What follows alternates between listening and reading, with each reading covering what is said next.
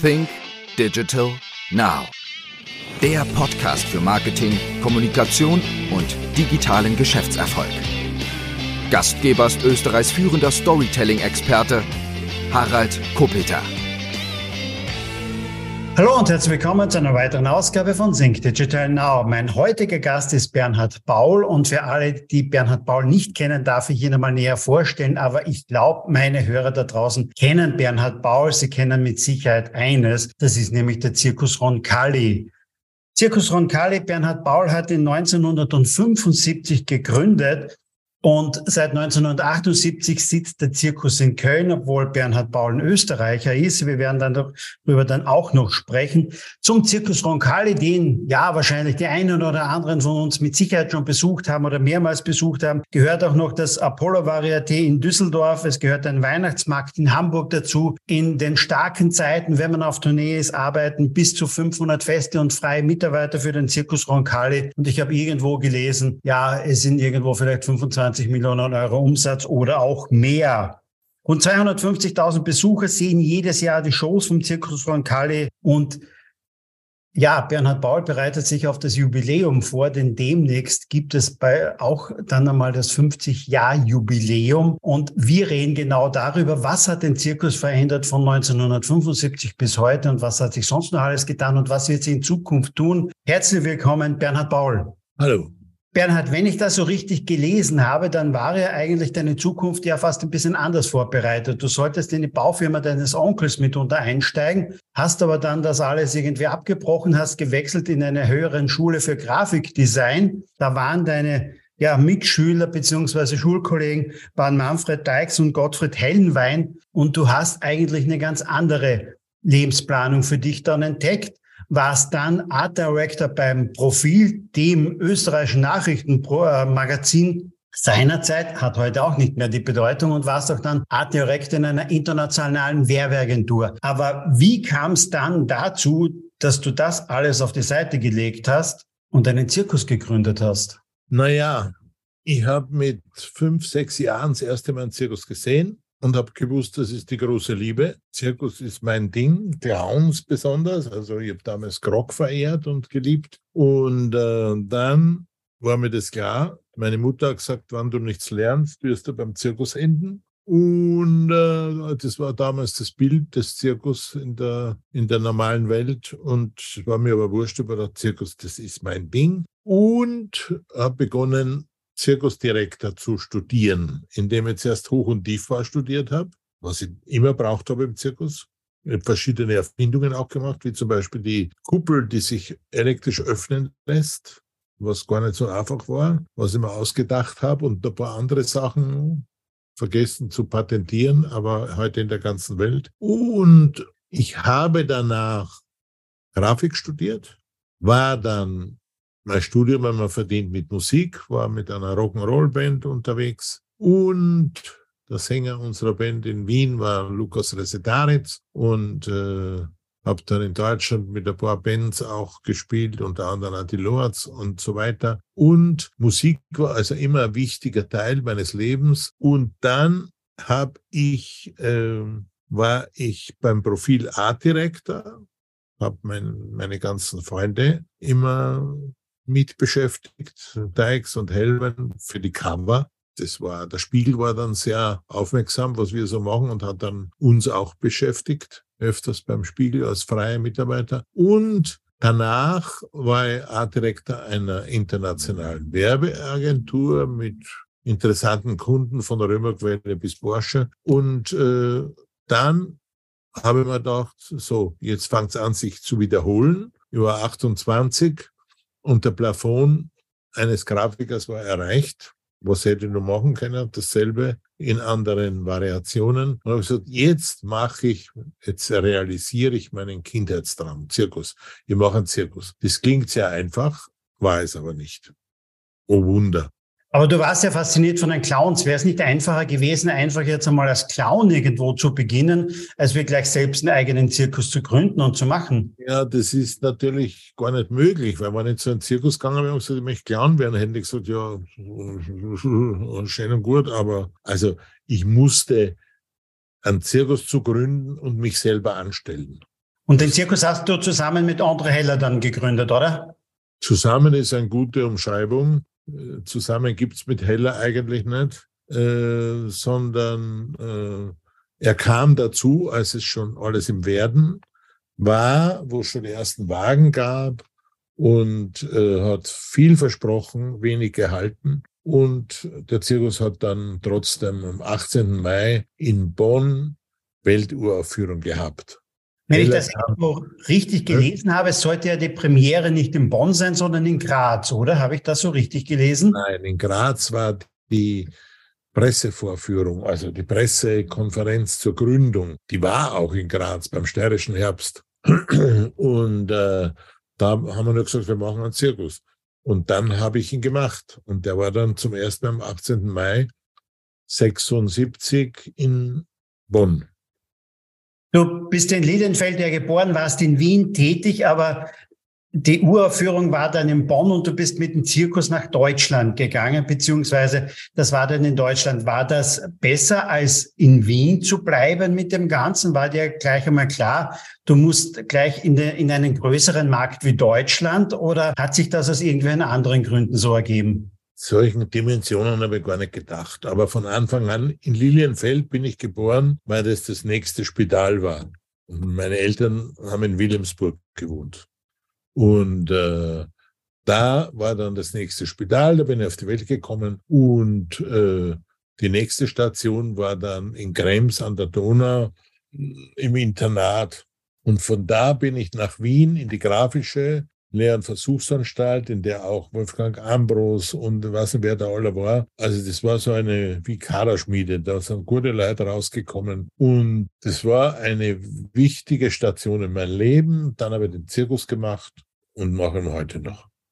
Du warst 28 Jahre alt. Woher kam das Geld? Weil ein Zirkus zu gründen, also ist ja, stelle ich mir natürlich auch sehr kapitalintensiv ja mitunter vor. Und mit 28 Jahren, ja, da hat man vielleicht das eine oder andere vielleicht schon erspart. Andere haben es vielleicht mit 28 Jahren noch gut ausgegeben. Aber woher kam dein Startkapital? Heller hat versprochen Geld.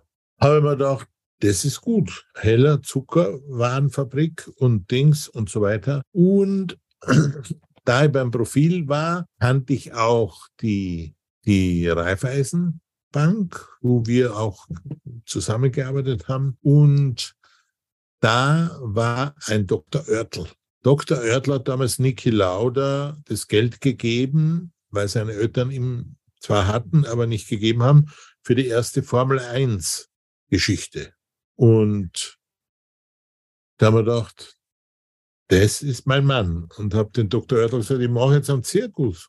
Aha, wie was? Ich habe gesagt, ja, der Heller macht da auch mit und so. Nichts ahnend, dass da von dem nie was gekommen ist. Aber der hat dann gesagt, ja, was braucht's denn? Habe ich gesagt, ja, wir brauchen ein Zelt und äh, okay, gut. Daraufhin habe ich das Zelt bestellt und es wurde beim steirischen Herbst erstmalig aufgestellt mit Reifeisen-Logo, dieser Vierstbalken. Und äh, bei der Pressekonferenz kam dann Heller im frisch gebügelten Oberall mit Seidenschal, gut parfümiert. Wir haben da aufgebaut, drei Tage lang, das Zeit, das erste Mal in unserem Leben und, und, und und so weiter. Ein paar Artisten geholt, die da auftreten sind. Und dann kam der Heller und sagte, als die Reporter fragten, Herr Heller, wieso heißt der Zirkus Roncalli? Er hat gesagt, wir haben ihn nach dem Papst genannt, Johannes der 23., weil der Papst erinnert mich an einen Clown. Nächsten Tag hat mir der Dr. Oertl angerufen und hat gesagt, schmiert euch das Zelt in die Haare. Wisst ihr überhaupt, was wir für Kunden haben? Das sind alles katholische Bauern. Die finden das überhaupt nicht lustig. Und schon war der erste Sponsor weg. Und ich habe die Schulden gehabt von dem Zelt. So ging schon mal los. Und wie muss ich mir das jetzt einmal vorstellen? Du machst in Bonn eine Premiere. Ähm, du bist selber, hast in Wien gelebt. Wie muss ich mir das vorstellen, dass man dann das in Bonn macht? Weil da braucht es natürlich, okay, vorher Presse in Graz, aber wieso dann Deutschland? Wieso? Weil, Weil die Presse in Graz reicht ja nicht so weit und, und du brauchst ja dann in Deutschland Presse, Bekanntheit, Werbung und, und, und. Es war natürlich Aufmerksame Leute haben das gelesen, wie zum Beispiel der Herr Nagel, der Leiter des Bonner Sommers, ein Kulturfestival. hat sie gedacht, das ist ein interessantes Projekt, da machen zwar einen Zirkus äh, völlig anders. Und er kam nach Wien und hat gesagt, Herr Paul, ich möchte euch engagieren für den Bonner Sommer, für dieses Festival. So, ja, dann brauche ich Platz gratis, Strom gratis, Transport gratis und, und, und, Ausfallhaftung und so weiter. Und habe mit dem einen Vertrag ausgehandelt, der wirklich gut war. Und wir haben gespielt und es war vom ersten Tag an ausverkauft. Du hast jetzt gerade erwähnt, Zirkus komplett anders. Jetzt muss man vielleicht einmal ein bisschen erklären, vielleicht noch 1975, 76 war dann die Premiere. Wie war damals der andere Zirkus und wie war Roncalli damals? Gut, die Zirkusse waren alle gleich. Es gab Elefanten und Nilpferde und äh, vor allem Pferde und alles Mögliche. Und die waren relativ gleich. Es gab im Prinzip keine Regie, sondern da wurde jongliert in der Manege und dahinter haben ein paar Marokkaner dem Arbeitsmantel das Requisit für die nächste Nummer aufgebaut. Sehr lautstark. Und die haben gesagt, das geht doch nicht. Äh, Im Theater haben wir es auch nicht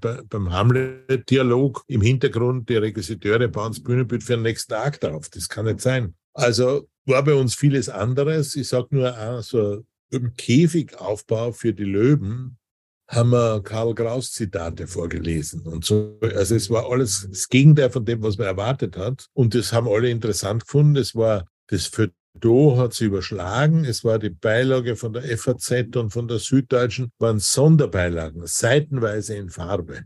Es war alles anders. Es war das erste Mal das Theaterlicht im Zirkus. Früher gab es ein paar Halogenstrahler wie auf Baustellen und bei uns war David Hersey von der Royal Shakespeare Kompanie hat das Licht gemacht und solche Sachen. Also das war das Gegenteil von dem, was man, was die Erwartungshaltung äh, befohlen hat. Das ist aber daraus entstanden, weil du aus einer Künstlerwelt kommst, weil du, weil du Grafikdesign studiert hast, weil du Freunde hattest in der Musikbranche, in der Kunstbranche, oder? Kam das daher? Wusstest du, dass du das so machen Wäre gar nicht möglich gewesen, dass ich einen Zirkus so schlecht mache, wie die Zirkusse damals waren. Das, da war ein äh, oranger Plastikvorhang als Bühnenvorhang, da waren Kostüme, die waren giftgrün und aus Lurex und das war alles schlechtester Geschmack und die Musik war eine Beatles-Nummer mit Blasmusik, mit polnischer Geschmack gespielt und so. Also es war der, der Gipfel an Geschmacklosigkeit, der Zirkus, der normale in dieser Zeit. Und das war gar nicht möglich, dass ich irgendwas so gemacht hätte. Also ich habe von Haus aus schon alles anders gemacht. Hat es da auch geholfen, jetzt einmal, dass du in der Werbewelt ja schon zu Hause warst, dass du bei, Werbeagent, bei einer Werbeagentur gearbeitet hast, dass du beim Profil gearbeitet hast, in der Medienwelt auch, dass du da auch schon die Zugänge hattest, weil du hast ja schon gesagt, wie ihr Covers gestaltet habt für das Profil, ist schon einmal der Spiegel aufmerksam geworden auf euch. Inwieweit äh, hat denn da deine Erfahrung, deine, dein Wissen aus der Werbewelt denn dazu auch beigetragen? Ja, das war ganz wichtig. Ich meine, wir waren die Hot Volley des guten Geschmacks damals. Man kannte uns in Wien. Also wir, also Hellwein, Dykes und ich und paar. Das war tonangebend. Also so wie wir das immer das Profil gestaltet haben. Äh, Oskar Bronner war damals der Herausgeber. Das war schon unglaublich. Ich habe damals gemacht, also ich bin ja wie gesagt, selber Grafiker, ich habe damals gemacht die erste Airbrush-Arbeit. Ein Politiker, den Metallarbeiter, Gewerkschaftsboss, habe ich gemacht als metallenes Stück mit Airbrush. Und das war eine Sensation. Also da waren viele Sachen waren anbrechend. Natürlich der Zirkus auch. Wie hat das damals funktioniert eigentlich, die Werbung für den Zirkus? Ist man quasi so, wie man es vielleicht gesehen hat, für mich als Laie mitunter, ja, irgendwann sind so auf den, ähm, in Graz mitunter hängen dann die Plakate und auch auf den, auf den ähm, Zäunen mitunter hängen die Tafel von einem Zirkus. War das diese Art Werbung, die ihr damals auch gemacht habt oder seid ihr da schon ganz andere Wege gegangen auch? Naja, die Werbung war ganz wichtig und zwar haben wir Poster gemacht und die haben wir von Künstlern gestalten lassen. Das waren eh Freunde von mir. Zum Beispiel Walter Schmögner war damals also ein wahnsinnsbekannter Grafiker und Maler. Und Jörg Huber hat das erste richtige Roncalli-Plakat gemacht. Das war Sensation. Es wurde gesammelt. Es ist halt bei Versteigerungen äh, rufen die Preise auf, dass man halt nur schlecht wird. Also das war schon aufsehenerregend alles und anders. Und äh, das Wichtigste war natürlich die, die Medien. Wenn die Zeitungen geschrieben haben, vergessen sie alles, was sie bisher über Zirkus wussten, dann waren die Leute neugierig. Jetzt hast du vorher gesagt, Heller hat nie ein Geld mitgebracht. Raiffeisen hat sich dann wieder zurückgezogen. Du hast gestartet mit einer Menge Schulen, mitunter auch. Wann war dir klar, dass es funktionieren wird? Wann war es so, dass du gesehen hast, okay, die Sache, die Idee, die funktioniert wirklich? Es war nie klar. Es war ganz einfach, meine Situation war die eines Bergsteigers, der die Eiger Nordwand erklimmt und der mitten in der Wand hängt, weil ich habe losgestartet und es ging los. Aber es war nichts abgesichert, gar nichts. Ich bin ja sogar ohne Seil die Eiger Nordwand hoch und habe gemerkt, uh, das ist jetzt sehr schwierig. Und die konnte aber nicht mehr nach unten. Das war vorbei. Ich musste nach oben. Und dieser Druck, der hat schon viel bewirkt. Unter hohem Druck entsteht das Kohlediamant. Also da, dieser Druck war schon auch notwendig. Da, da, wird man zu Dingen fähig, die man sich gar nicht selber zugetraut hat. Ist es dann in Deutschland so weitergegangen nach der Premiere jetzt einmal in Bonn, dass andere dir, äh, dich angerufen haben, dich kontaktiert haben, gesagt haben, komm doch in unsere Stadt oder wie, wie ist es dann weitergegangen? Nein, wir haben dann als nächstes Wiesbaden gemacht und das war nicht gut. Und von Wiesbaden sind wir nach München und das war der Durchbruch. Und da war auch dann der Streit mit Heller und äh, wo wir uns von ihm verabschiedet haben. Jetzt spielt ihr von Hamburg bis über München bis runter südlichste wahrscheinlich. Wir haben in Moskau gespielt, wir haben in Sevilla gespielt bei der Weltausstellung. Also ja. das ist schon ein bisschen rumgekommen. Es war immer interessant und oft wirklich preisgekrönt, von Staatspreis bis äh, Verdienstkreuze jeglicher Art von verschiedenen Ländern. Also da ist schon viel passiert und auch da gab es auch Gott sei Dank Bestätigung. Du sagtest, in München war der Durchbruch, äh, begonnen in Bonn. Aktuell seid ihr in Hamburg. Mhm. Ähm, ich habe euch in Graz schon mehrfach mitunter gesehen oder zweimal zumindestens. Jetzt, ähm, was sind so die großen Unterschiede zwischen den Menschen, zwischen den Besuchern in Hamburg, in München, in Wien oder wo auch immer? Gibt es da große Unterschiede? Kann man mit manchen Programmen oder glaubst du, manche Programme funktionieren vielleicht in Norddeutschland vielleicht nicht so gut, wie sie vielleicht in Wien funktionieren? Was waren da deine Learnings oder was, was, was hat dich da vielleicht überrascht einmal? Ich mache ein Programm, von dem Programm verlange ich, dass es mich begeistert. Und wenn es mich begeistert, dann glaubt es in jeder Stadt. Und äh, wir, wir haben immer dasselbe Publikum. Das sind Kinder, die gerne noch an den Weihnachtsmann glauben. Und die gehen da in den Zirkus und sind wieder Kind. Und das ist in jeder Stadt gleich. Und das Gleiche oder? Egal, ob es Kinder sind oder Erwachsene. Und ganz wichtig, ich sage jetzt mal ein Beispiel, guter Clown ist nur der, bei dem der Intellektuelle und das Kleinkind an derselben Stelle lachen. Dann stimmt's. Du warst ja auch selber jahrelang selbst als Clown mitunter in der Manege, denn auch war das so quasi von die, die Erfüllung deines Kindheitstraumes, wie du gesagt hast, dass du als kleines Kind schon gewusst hast, das wäre was, Zirkus wäre was, du wolltest immer schon Clown sein. War es dann ähm, so die Erfüllung deines Kindheitstraumes auch, dass du äh, vor 1500 Menschen, ich glaube, so viel passen rein ins Zelt mitunter, äh, dann den Clown gespielt hast? Es ist so. Ich habe mir natürlich mein Kindheitstraum erfüllt mit der Clownrolle und habe die, ich glaube, 30 Jahre gespielt, jeden Tag zweimal. Und habe es gern gemacht und habe es geliebt. Und aber ich wollte als Kind immer Clown werden, aber bis dann soweit war, der Zirkus Roncalli startete, habe ich Clowns gesucht und habe gefunden den Clown, den ich als Kind schon gesehen habe im Zirkus Rebernick damals.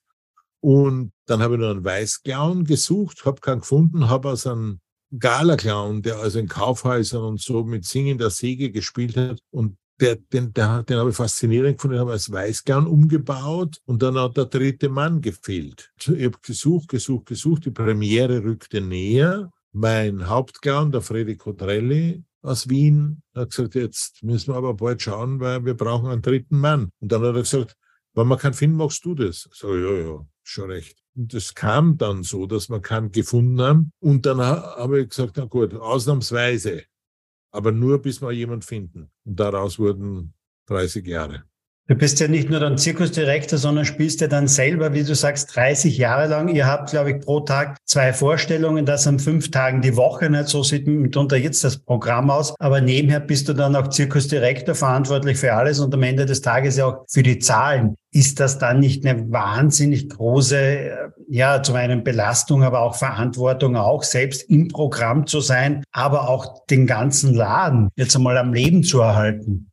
Es ist erdrückend manchmal und ich musste oft nach der Vorstellung mich ins Auto setzen und in die nächste Stadt, die oft ein paar hundert Kilometer weit weg war, Pressekonferenz, zurückfahren und versuchen, zur Nachmittagsvorstellung rechtzeitig wieder da zu sein. Also das waren schon anstrengende Zeiten. Weil natürlich auch Ron Kalli nicht äh, mit deinen untrennbar mit deinen Namen verbunden ist, oder? Also jeder hat ja mitunter erwartet, auch mit dir immer persönlich zu sprechen, oder? Ja, da war schon eine gewisse Erwartungshaltung da. Und es war aber irgendwo für mich selbstverständlich, dass das, das ist halt so.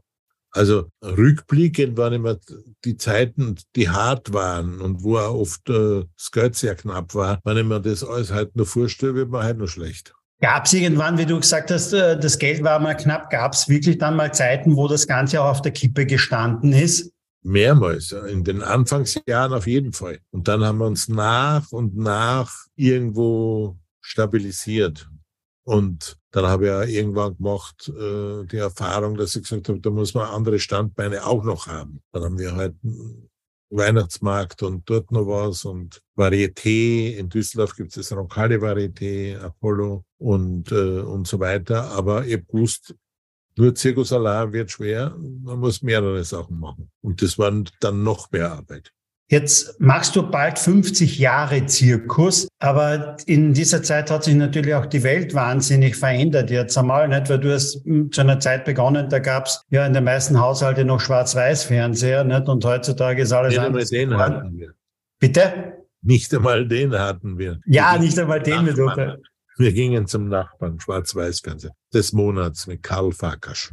Ja, aber jetzt ist es doch so, jetzt hast du 24 Stunden Unterhaltung immer auf allen Kanälen. Ne? Da kannst du dich permanent mitunter berieseln lassen. Was treibt denn die Menschen nach wie vor in den Zirkus? Und, und ist das eigentlich schon immer so geblieben jetzt oder oder welche Veränderungen gibt es denn da beim Publikum? Äh, du hast natürlich gesagt, ja, es sind Kinder, vor allem die natürlich oder die Eltern, die mitkommen. Nicht? Also ähm, meine Kinder sind jetzt ähm, 17 und, und 21. Nicht? Also ähm, auch die würden immer gerne noch mitgehen und ich würde auch selber ohne Kinder jetzt zu Roncalli gehen, weil ich schon ein paar Mal dort war. Aber was, wie hat sich das Publikum geändert? Wie haben sich die Erwartungen mitunter geändert vom Publikum her, von euren Kunden? Also es ist so, das Plus des Zirkus ist, dass es live ist. Wir sind gewohnt, alles von Kochrezepten bis äh, Erotik über Bildschirme zu konsumieren. Also ich nicht, ich bin für live in jeder Form. Und jetzt müssen wir das einmal verstehen, dass sich da Verschiedenes im Lauf der Jahre verändert. Geschmacklich und, wie soll ich sagen, ich sage jetzt einmal nur, was ich gemerkt habe bei der Clown-Nummer, als Clown zu arbeiten, ist im Laufe der Jahre an, hat sich geändert, zum Beispiel das Timing. Man könnte, am Anfang haben wir das nur relativ gemütlich gespielt. Es musste immer schneller gehen. Pointe auf Pointe, keine Pausen dazwischen. Es musste ein gewisses Tempo stattfinden, aber auch im ganzen Zirkusprogramm. Das Timing musste schneller gehen. Da dürften keine Löcher dazwischen sein. Das, die, früher haben das die Leute genossen, dass es ein bisschen ruhig wird dazwischen. Es wird, es muss Gas gegeben werden. Das hat zur Folge, dass wir mehr Nummern haben wie früher, weil das zack, zack, zack gehen muss. Und man muss natürlich das Drumherum auch äh, berücksichtigen. Es fängt an bei Sound und geht hin bis zu diese äh, Lichteffekte und andere Effekte, die sind anders wie noch in den 80er Jahren. Und ihr habt noch immer eine Live-Kapelle, ne? Also bei euch wird noch immer Live-Musik gemacht. Natürlich. Wir haben Orchester. Live ja, finde ich immer ganz toll. Ne?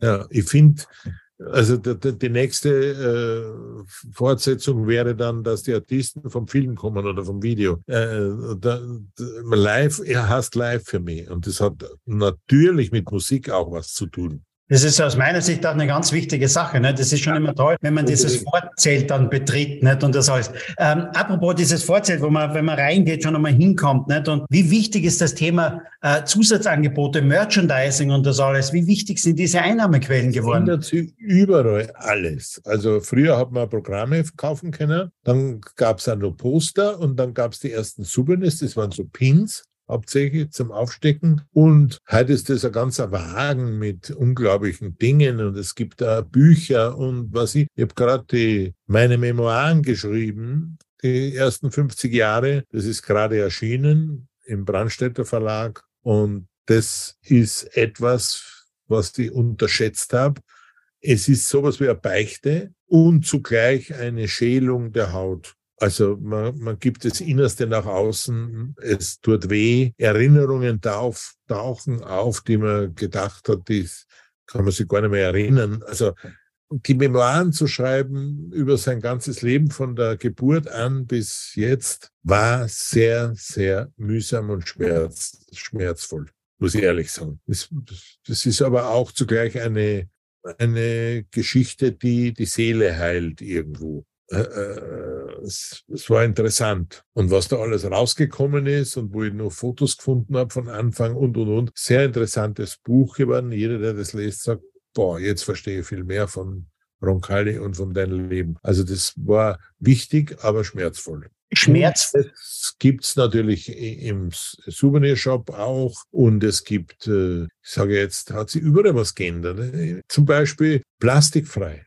es gibt nichts mehr in Plastik, also weder Popcorn noch sonst was. Und es gibt auch vegane Sachen und, und, und. Also das war früher, gab es Würstel und, und der Flaschen Cola oder Almdudler oder sowas. Und das hat sich natürlich alles geändert. Du sagst, die Memoiren zu schreiben, das war sehr schmerzvoll oder war schmerzvoll, obwohl du ja, wenn man so sagen willst, sehr erfolgreich bist mit dem Roncalli und, und deine berufliche Karriere, wenn man sagen will, vom Art Director, vom Profil über, über ähm, einer internationalen Werbeagentur dabei zu sein, Roncalli, die Story Roncalli eine Erfolgsgeschichte ist und trotzdem sagst du, es war schmerzvoll, diese Biografie zu schreiben. Es war kein Honiglecken, der Weg. Das ist schon mit einem unglaublichen Einsatz und mit einschneidenden Erlebnissen verbunden. Ja, da gibt's halt, fallen einem dann wieder Sachen ein. Ich weiß noch, wie in der Früh äh, sagt jemand, äh, kommt aus dem Büro und sagt, im Übrigen, dein Bruder ist gerade gestorben. Mein Bruder ist mit einem Pferd verunglückt und war dann ein Jahr im Koma und ist dann gestorben. Und das wurde mir quasi mittags gesagt und um 15 Uhr musste wieder alles klauen in die Manege. Das ist etwas, was man schon äh, spürt. Und es gibt dann so Sachen, die dann rätselhaft sind. Normal ein Clown, wenn er eine Pointe setzt und die Leute lachen, ist es ein Genuss. Ich habe etwas gemacht, die Leute lachen. Und nach dieser Tatsache, dass mein Bruder gestorben ist, hat mir jeder Lacher wehgetan. Es war äh, schmerzvoll die immer dachte, wieso lachen die, wo mein Bruder gestorben ist, sozusagen. Also, und wenn man solche Erinnerungen wieder auspackt und beschreiben muss, das ist eine, wie eine Kur. Da wird einiges äh, zurechtgepackt in der Seele. Verstehe. Verstehe. Du hast vorher erwähnt, äh, mittlerweile gibt es auch kein Plastik mehr im Zirkus. Ähm, es gibt bei euch auch, glaube ich, seit 2018 keine Tiernummern mehr. Ja. War das äh, quasi geschuldet der Zeit, dass wir gesagt haben, Tiere in, im Zirkus ist nicht mehr zeitgemäß, dass ich, ähm, dass man doch gesehen hat, okay, das Publikum will das vielleicht gar nicht mehr so. Oder war das der ausschlaggebende Grund, auf Tiernummern zu verzichten? Also man darf sowas nie machen, quasi im Nachtrag, wann schon was klar ist und dann reagiert man. Man muss immer voraus sein. Und ich habe gespürt, schon jahrelang, das mit den Tieren wird irgendwann einmal ein Problem. Und äh, ich habe dann zuerst keine Raubtiere mehr gehabt und dann äh, also am Schluss habe ich nur mehr sieben Ponys gehabt. Und dann, haben wir, und dann war ein, eine Sache in unserem Varieté in Düsseldorf, im Apollo Varieté, war Zauberer. Und der Zauberer hatte ein Goldfischglas mit einem Goldfisch, mit einem lebenden. Und da haben angefangen die Leute zum Beschweren, der arme Goldfisch. Da habe ich gesagt, der Goldfisch, der hat äh, äh einen Gedankensprung wie eine Eintagesfliege. Der, der hat nach zwei Minuten alles wieder vergessen. Und äh, der empfindet es auch nicht so, der sieht auch gar nichts. Im Goldfischglas, der wird beleuchtet, sieht er, das Publikum sitzt im Dunkeln. Also es ist alles ein Blödsinn. Und haben wir gedacht, aber ein Signal, wann die Leute schon stört, ein Goldfisch im Glas. Dann habe ich gesagt, so, nächstes Jahr mache ich kein einziges Tier mehr. Es gibt ja so Tierschutzorganisationen, die dann herumjammern. Aber gedacht, solange ich noch nur eine Maus habe, habe ich keine Ruhe und habe alle Tiere verbannt. War da eine gewisse Angst auch dabei, wo, wo es dann, wo du dir gedacht hast, okay, da kommen vielleicht ein Teil der Besucher da nicht mehr, wenn es gar keine Tiere mehr Natürlich. gibt? Natürlich, es ist ein Risiko. Ich mir dachte, es waren Leute, die gesagt haben, ja, Zirkus und Tiere, das gehört zusammen. Ich, ich liebe ja Tiere. Aber ich habe dann natürlich auch eigene Erfahrungen gemacht. Wir sind in Köln am Neumarkt gestanden, Asphalt, rundherum Autos und Straßenbahnen, ganzen Tag Lärm und schlechte Luft. Und ich war dann im Pferdestall und habe gedacht, nee, ich möchte kein Pferd sein. Also irgendwie habe ich gemerkt, das irgendwie, früher waren nur Wiesen und Bäume und Gehege, wo die Pferde konnten auf der Wiese sein. Das hat sich langsam aufgehört. Es gab dann nur mehr Garagen und Tiefgaragen und Autobahnen und Straßen. Ich habe gedacht, so, jetzt ist der Zeitpunkt da, wo ich keine Tiere mehr mache. Hab dann, bin dann umgestiegen auf Holographie und die Tiere waren dann dreidimensional, aber günstig. Tauchen wir vielleicht nochmal kurz in die Zirkuswelt ein. Wie, wie leicht oder wie schwer ist es denn wirklich, die Nummern noch zu finden? Ist das schwieriger geworden? War es vor 40 Jahren einfacher, gute Nummern zu finden? Oder, oder ist es heutzutage einfacher? Es, ähm, es war damals leichter, viel leichter. In der heutigen Zeit haben wir, also es waren dann in den letzten Jahren zunehmend Nummern aus der Ukraine oder aus Russland. Und ich brauche nicht dazu sagen, dass das nicht mehr geht. Also es gab keinen Zirkus, der nicht halbe Programm aus Russland oder Ukraine hatte. Die fallen schon mal weg. So. Mhm. Die anderen Artisten, äh, China ist genauso problematisch und die Visa und die Bürokratie, es ist schwerer geworden. Wir haben dann angefangen, eigene Nummern zu entwickeln und zu, aufzubauen und so weiter. Äh, aber es ist schwieriger geworden, es ist bürokratischer geworden. Es ist eine andere Zeit. Auch weil es weniger gibt Artisten oder ist das gleich ungefähr geblieben? Oder, ähm, äh, oder kann man sagen, das ist vielleicht auch da draußen nicht eine Welt, wo es einfach weniger wird an Zirkusleuten? Nein, aber allein schon mal ich denke, wie viele Nummern da waren aus Russland. Heute engagiert keiner mehr Nummern aus Russland. Klar, ja. Immer die halben Nummern waren aus Russland und Ukraine. Und äh, Chinesen sind sowieso schwierig geworden und immer schwieriger. Und, und, und. Also wir orientieren uns jetzt viel am südamerikanischen Raum. Wir haben jetzt Nummern aus Chile und solche Sachen. Das ist interessant, aber auch schwierig mit den Visas und, und, und. Also es ist schwer. Die Welt ist so bürokratisch und unlogisch, dass man es gar nicht beschreiben kann. Du hast gesagt, bei den Anfängen war es so, dass die Plakate mitunter und, und die, die Poster bekannte Künstler gemacht haben, denn auch das war eine andere Werbewelt ja auch, diese digital mitunter geworden. Wie funktioniert heutzutage Marketing und, und das alles bei euch? Wie funktioniert Werbung heutzutage bei euch in einer digitalen Welt? Es ist zum Teil einfacher geworden und zum Teil schwieriger. Früher haben wir ein paar Plakate aufgehängt und die Menschen sind gekommen. Heute muss ich da Feldzüge im Internet starten, auf verschiedenen Kanälen und Dings. Und äh, es ist auf der einen Seite ist irgend, sind irgendwelche Mädchen, die filmen sich selber beim Zähneputzen und beim Aufstehen und äh, haben hunderttausende Follower und wir zeigen jemand, äh, der einen fünffachen Salto in der Luft macht und den fängt und äh, haben nicht so viel Follower. Es ist nicht, dass wir jetzt Neid haben, aber es ist auch nicht ganz logisch. Äh, ich kann mich erinnern, wir haben einmal gemacht vor einem Bahnhof, war ein großer Bahnhofvorplatz und da haben wir Pressekonferenz gemacht und da haben wir zum Beispiel landen lassen einen Heißluftballon, einen weißen, der von innen beleuchtet war, wo drunter eine weiße Fee hing, wie eine Libelle mit Flügel und so, die sich gedreht hat und um sich die eigene Achse. Und das war ein unglaubliches Ding. Das ist da am Bahnhofvorplatz gelandet, ja, langsam.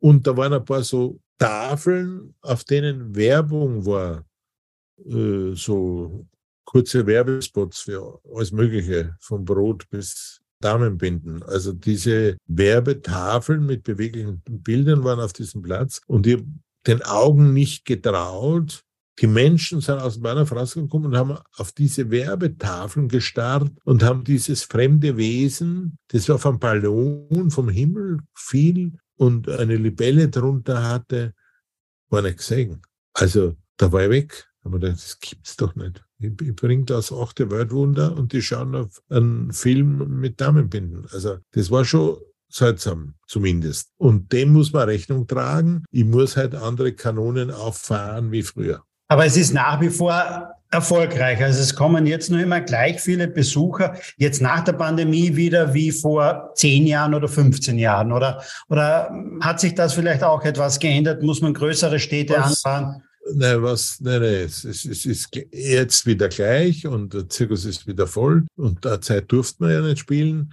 Und man muss dazu sagen, äh, das Einzige, was sich geändert hat, man findet schwieriger Menschen, die mit dem Zirkus mitreisen und arbeiten. Also von Beleuchtertechnikern bis hin zu Requisiteuren und so. Also jeder, der das jetzt mitkriegt, soll uns anschreiben, wenn er Lust hat, ein Abenteuer zu erleben, ein echtes, ein richtiges. Nicht nur auf einem Bildschirm, sondern live im Leben. Der soll zu Roncalli kommen und kann bei, kriegt bei uns einen Job und reist im Wohnwagen durch die Lande. Ihr seid acht, neun Monate auf Tour unterwegs, wenn ich das so richtig gesehen habe. Dann gibt's eine Winterpause. Nicht? Also äh, wie, wie, wie oft kann ich eine Stadt eigentlich bespielen? Kann ich da alle zwei Jahre hin, drei Jahre? Also das Programm wechselt ja, glaube ich, alle zwei Jahre, drei Jahre mitunter auch, ja, oder? Wenn zwei Jahresrhythmus und so reisen wir auch die Städte an. Wir sind also alle zwei Jahre in München oder Hamburg. Jetzt sind wir in Hamburg nach zwei Jahren. Und diese äh, Tournee ist nach zwei Jahren wiederholt sie sich und äh, das ist was, was einen Sinn macht. Das haben wir über die Jahre auch so entwickelt, dass wir den Zwei-Jahres-Rhythmus anstreben und dann immer wieder ein völlig neues Programm machen. Du hast gesagt, ihr wart zwar damals in der UdSSR noch, nicht? ich glaube, das war noch UdSSR damals ja, auch. Gespielt, ja. ja, und in, und in Spanien, Sevilla, wenn ich das richtig mir gemerkt habe. Weltausstellung waren wir. Ja, aber ansonsten beschränkt ihr euch auf den deutschsprachigen Raum, oder? wir waren auch in Zürich, wir waren, also wir, wir sind schon immer wieder, wir waren in Amsterdam, also es ist nicht nur jetzt Deutschland. Aber es gibt ja quasi so einen Mitbewerber aus Kanada, der weltweit ähm, quasi Zirkus macht, eine Zirkusshow macht mit Artisten. Das war nie dein Ansinnen, oder? Nee. Ich weiß nur, wer zu mir, wer mir mal gefragt hat, wie viel Flughafen ich im Jahr schon gesehen habe. Habe ich gesagt, Gott sei Dank nicht so viel wie du. Sagt er, ich 60 Stück schon in so und so. Aber ich gesagt, das, ich bin viel über im Zirkus und arbeite als Clown. Und ihr reist ja auch nicht mit dem Flugzeug, sondern per Bahn, oder? Die gesamte. Wir sind der letzte Zirkus, der mit der Bundesbahn reist, also auch umweltfreundlich. Und äh, aber die Bahn ist nicht sehr geschickt, denkt nicht in die Zukunft, äh, sondern hat alle Verladebahnhöfe abgebaut, Gleise stillgelegt und zwingt die Leute auf die Straße. Leider mitunter, ja. Leider. Jetzt habe ich äh, mir eure Ticketpreise auch noch angesehen und die beginnen jetzt, ja, bei 28,60 Euro beginnen die Ticketpreise und gehen rauf bis 88,40 Euro habe ich gesehen. Und ich war erst kürzlich in Wien bei eben der, dieser Truppe aus Kanada äh, und habe da fast, ja, Cirque du Soleil und habe fast 100 Euro bezahlt und bin relativ weit hinten gesessen. So billig davon gekommen, weil normal kostet durchschnittliche Karte 200 Euro im Cirque du Soleil. Wow. Und bei uns eben 28. Wir wollen, dass Kinder Leute, die nicht so viel verdienen, sich das auch leisten können. Und wir kalkulieren arschknapp. Weil es dir wichtig ist, oder?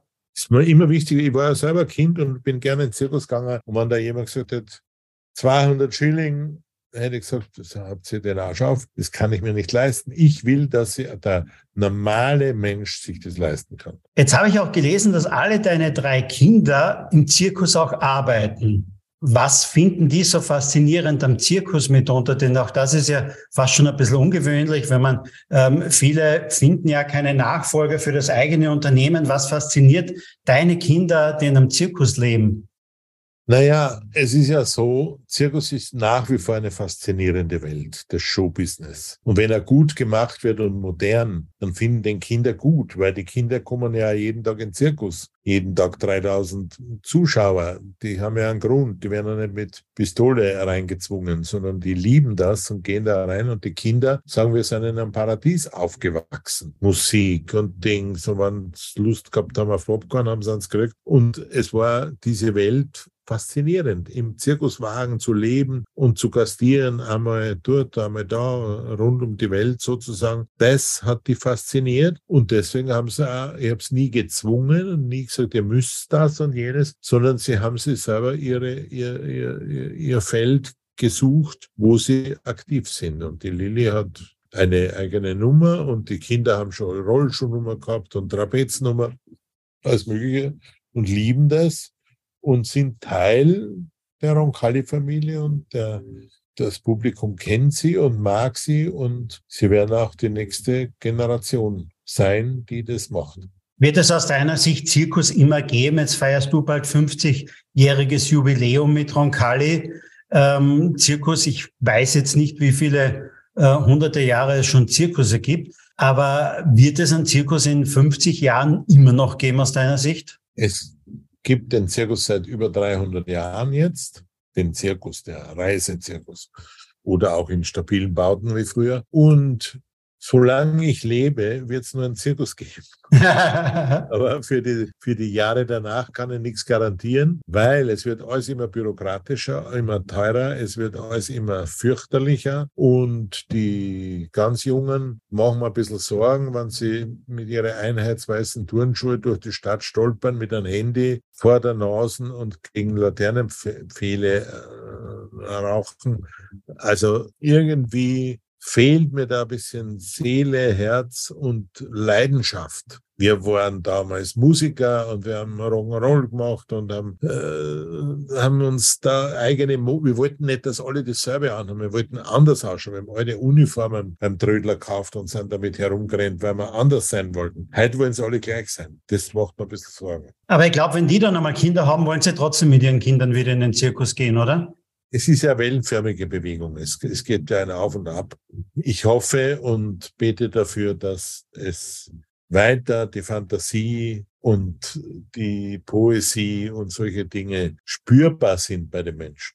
Abgesehen jetzt von der Bürokratie, die du mitunter meinst, nicht und so, dass vielleicht eine äh, Bundesbahn nicht mehr so flexibel ist und, und äh, nicht so mitgehen will, ähm, wenn man mit dem Zug reisen will, mitunter mit einem Zirkus den auch. Aber was sind so jetzt vielleicht so nächste Herausforderungen, die du so siehst, äh, wo du sagst, okay, da müssen wir ein bisschen drauf schauen. Das sind so Sachen, die wir für uns noch die nächsten zwei, drei oder fünf Jahre ähm, erledigen müssen jetzt als Herausforderung. Die Grünen machen mir Sorgen. Es ist ja so. Obwohl du keine Tiere mehr hast, obwohl du mit dem Zug reist. Nein, nein es geht darum, zum Beispiel Wärmepumpe. Ja? Und jetzt haben wir im Zirkus Wohnwagen. Da können wir keine Wärmepumpe einbauen. Wir müssen auch das Zelt heizen. Da können wir keine Wärmepumpe einbauen. Ja?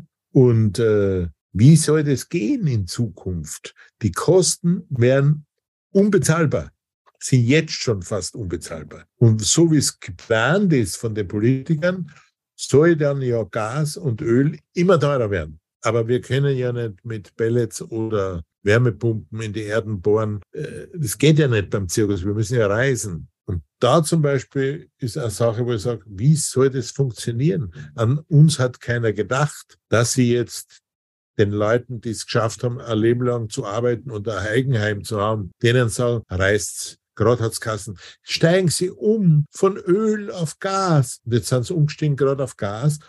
Nein, Gas jetzt auch nicht. Äh, also da, da sind so viele Ungereimtheiten. Es gibt aber so Randgruppen wie uns, den Wanderzirkus, die sagen, wie sollen wir das Problem lösen? Hm. Das geht nicht. Also, und solche Sachen werden die Zukunft bestimmen, was alles nicht geht was man alles nicht leisten kann. Die Kosten werden unglaublich werden. Und das schade, nicht, weil das Ticket nicht oder die Eintrittskarte jetzt unter 30 Euro noch liegt, nicht? Und das wäre wünschenswert, wenn das so bleiben kann, wie du es sagst, damit jeder die Möglichkeit hat, in einen Zirkus zu gehen, nicht? Ja. Mit, mit Kindern oder einfach nur, weil er Freude dran hat. Ja, es wird, es wird vieles schwierig werden, vieles ist ungereimt und nicht bedacht und vor allem nicht an alle gedacht. Also bei diesem neuen Heizungsgesetz hat man an alles Mögliche gedacht, aber an einiges auch nicht, wie zum Beispiel den Zirkus. Jetzt gehen bei uns in Österreich, äh, wissen wir ja, nicht gesetzliches Pensionsantrittsalter 65, nicht sogar Generaldirektoren gehen ja mit 65 mitunter in Pension auch, nicht? manche auch schon früher. Du bist aber Zirkusdirektor. Für einen Zirkusdirektor gibt es keine Pension, oder? Nee, ich habe einmal gefragt, alle kriegen Renten, kriege ich eigentlich auch eine? Nein, weil ich selbstständig war, muss man bestraft werden. Aber nichtsdestotrotz bin ich jetzt 76 und hoffe, ich bleibe noch lang gesund und ich arbeite dann bis über 100 natürlich. Das würde ich mir wünschen auch, nicht? Also, ähm, dass es dir gesundheitlich so lange so gut geht auch, nicht? Und vor allem deine Ideen, nicht? Also, ich werde sie auf jeden Fall noch jahrelang verfolgen und ich hoffe, ihr seid dann demnächst auch wieder mal in Graz oder in Wien damit ich das ja, auch wieder mal. Jahr sind wir Wien, Graz, Linz. Ah, ja. schön, wunderbar, wunderbar. Also Graz werde ich auf jeden Fall mit dabei sein. Ja. ja. Lieber Bernhard, herzlichen Dank für deine Zeit, herzlichen Dank für das fantastische Interview und den Einblick in eine Zirkuswelt, in eine ja ganz, ganz andere Welt mitunter. Herzlichen Dank für deine Zeit. Danke für deine Zeit und äh, an das zukünftige Publikum, das zugehört hat, schöne Grüße. Ja, liebes Publikum, liebe Hörer, wir packen noch etwas in die Show Notes rein, nämlich wir packen noch das Buch rein von Bernhard Paul, nicht, wo ihr das denn kaufen könnt und das alles mit dazu und natürlich auch die nächsten Termine. Ich glaube, aktuell sind sie in Hamburg. Ähm, sie sind dann noch ein bisschen im Norddeutschland, gehen dann runter heuer noch bis München, habe ich gesehen. Ja. Nicht? Also ähm, ist auch heuer noch im Programm und nächstes Jahr, wie er erwähnt hat, in Wien, in Graz und in Linz. Und ich kann es nur empfehlen, ich bin sicher mit dabei. Es ist mir ganz egal, ob meine Kinder mitgehen oder nicht. Ich gehe auf jeden Fall hin, weil mich fasziniert diese Welt immer wieder. Das war eine weitere Ausgabe von Think Digital Now. Wir hören uns demnächst wieder, mit Sicherheit auch wieder mit einem sehr, sehr spannenden Interviewgast. Bis dann.